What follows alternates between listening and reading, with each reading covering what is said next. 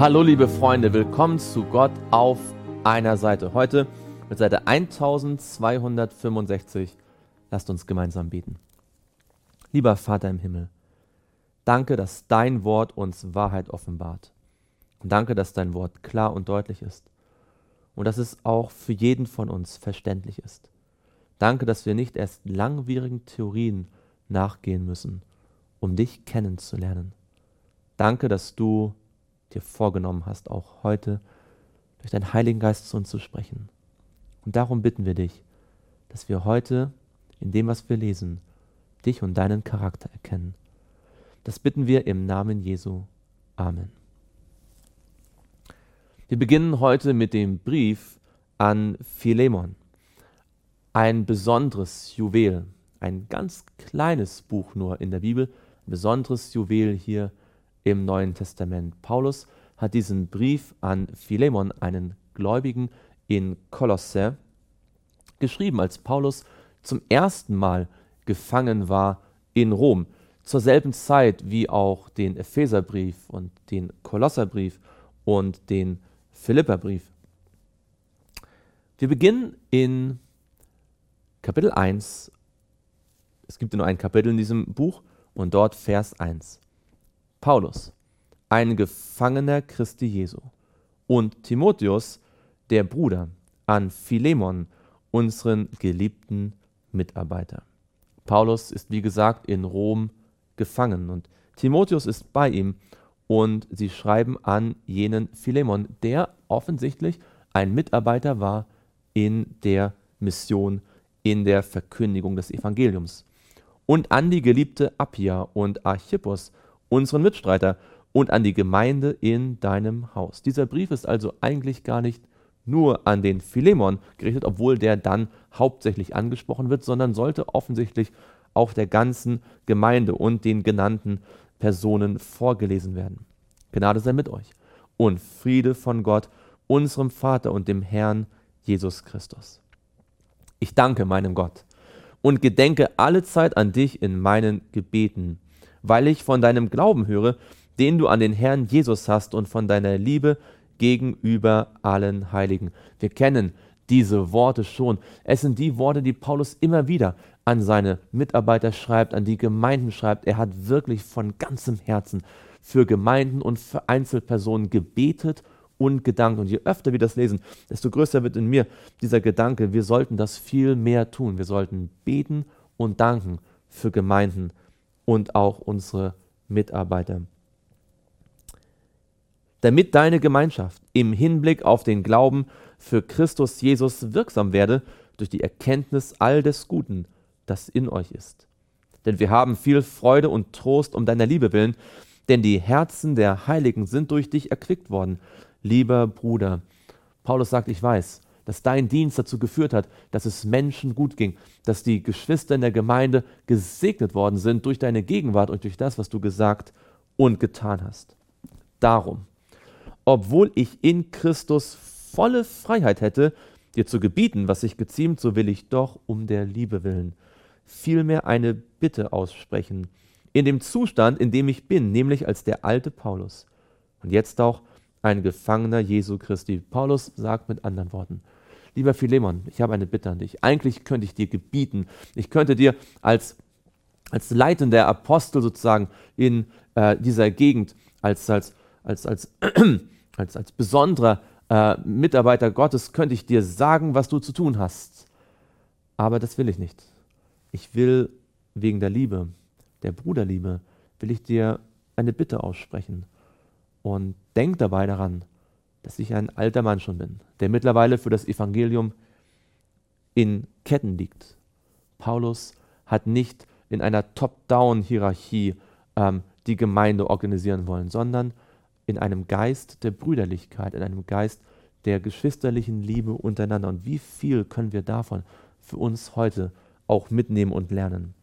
Ich bitte dich für mein Kind, das ich in meinen Fesseln gezeugt habe, Onesimus, der dir einst unnütz war. Das Ganze ist ein Wortspiel, denn Onesimus heißt wörtlich übersetzt der Nützliche, der dir einst unnütz war, jetzt aber dir und mir nützlich ist. Ich sende ihn hiermit zurück. Du aber nimm ihn auf wie mein eigenes Herz. Onesimus war ein Knecht gewesen, ein Sklave des Philemon. Und er war weggelaufen gegen das Gesetz. Er hatte sich nach Rom abgesetzt und hatte dort Paulus kennengelernt, das Evangelium kennengelernt, hatte sich dort bekehrt. Und Paulus, und das ist eine interessante Sache, schickt ihn jetzt zu Philemon, den er ja gut kennt, der ja auch sein Bruder ist, zurück. Er sagt, ich bitte dich für ihn. Ich bitte dich für mein Kind. Paulus hat wie ein Vater für diesen entlaufenen Sklaven, der Christ geworden war, gefühlt und sich für ihn eingesetzt. Und er sagt zu ihm, nimm ihn auf, wie mein eigenes Herz, behandle ihn, so wie du mich behandeln würdest. Ich wollte ihn bei mir behalten, damit er mir an deiner Stelle diene, in den Fesseln, die ich um des Evangeliums willen trage. Paulus sagt, ich könnte ihn eigentlich hier gut gebrauchen. Und ich weiß auch, dass wenn du hier wärst, du würdest mir auch dienen. Und eigentlich müsstest du ja zugeben, dass es gut und richtig wäre, wenn Onesimus mir dient, hier in Rom, und ich ihn hier gebrauchen kann. Aber ohne deine Zustimmung wollte ich nichts tun, damit deine Wohltat nicht gleichsam erzwungen, sondern freiwillig sei. Und hier sehen wir ein ganz tiefes Prinzip des Evangeliums. Gott hat keinen Gefallen an erzwungenen Wohltaten. Er hat keinen Gefallen an erzwungener Liebe, an erzwungenem Gehorsam, an erzwungenen guten Werken. Wenn es wirklich Wert haben soll, dann muss es aus freien Stücken freiwillig geschehen. Paulus sagt, das wäre das Beste, wenn Onesimus hier als mein Mitarbeiter in Rom sozusagen als freier Mensch wirken kann. Aber ich kann das dir nicht überstülpen. Du warst sein Herr und Meister sozusagen. Du musst das auch bestätigen. Denn vielleicht ist er darum auf eine kurze Zeit von dir getrennt worden, damit du ihn auf ewig besitzen sollst. Nicht mehr als einen Sklaven, sondern was besser ist als ein Sklave, als einen geliebten Bruder, besonders für mich, wie viel mehr aber auch für dich, wie viel mehr aber für dich, sowohl im Fleisch als auch im Herrn. Paulus sagt, ich möchte nicht, dass du ihn wieder zurücknimmst in den Sklavendienst. Ich möchte, dass du ihn als einen Bruder annimmst, der jetzt mir dienen kann, der jetzt als freier Mann dann im Evangelium wirken kann, wenn du es zulässt, wenn du das auch als vor dem römischen Recht als eigentlicher Besitzer des Onesimus, wenn du dem auch zustimmst. Wir sehen hier, wie das Evangelium und wie die Prinzipien der Liebe und der Brüderlichkeit die Institution der Sklaverei unterminieren und wie deutlich wird, wie ohne eine Sozialrevolution die Sklaverei ausgerottet werden konnte oder hätte ausgerottet hätte werden können, wenn immer mehr Menschen diesen Geist des Paulus und dann auch des Philemon, der dem natürlich entsprochen hat, gehabt hätten. Wenn du mich nun für einen hältst, der Gemeinschaft mit dir hat, so nimm ihn auch wie, auf wie mich selbst. Paulus identifiziert sich förmlich mit diesem Onesimus. Und das ist ein gutes Bild für Jesus, der sich mit uns identifiziert, die auch wir weggelaufen sind, die auch wir ähm, Fehler gemacht haben. Und Paulus tritt für Onesimus ein, so wie Jesus für dich und für mich eintritt. Wenn er dir aber Schaden zugefügt hat oder etwas schuldig ist, so stelle das mir in Rechnung. Paulus bittet nicht nur für ihn, er bürgt quasi für ihn. Er sagt, was immer dieser Onesimus dir an materiellem Schaden hinterlassen hat, entweder noch vor seiner Flucht oder durch seine Flucht. Er sagt, ich will es bezahlen. Ich, Paulus, schreibe es eigenhändig. Wir wissen, Paulus hat die meisten seiner Briefe nicht selbst geschrieben. Sie wurden diktiert, weil er so schlecht sehen konnte und deswegen beim Schreiben große Mühe hatte. Aber das war ihm so wichtig, dass er es eigenhändig geschrieben hat, nicht diktiert hat. Ich, Paulus, schreibe es eigenhändig. Ich will es erstatten. Ich will ja nicht davon reden, dass du auch dich selbst mir schuldig bist. Jesus hat alles bezahlt, was wir schuldig gewesen sind. Egal wie groß die Schuld in deinem Leben gewesen ist, Jesus war bereit, sie komplett, vollständig, eigenhändig zu bezahlen. In diesem kleinen Buch, in dieser kleinen Begebenheit aus dem Neuen Testament sehen wir die Schönheit und die Prinzipien des Evangeliums ganz hell aufleuchten. Ja, Bruder, lass mich von dir Nutzen haben. Erquicke mein Herz im Herrn.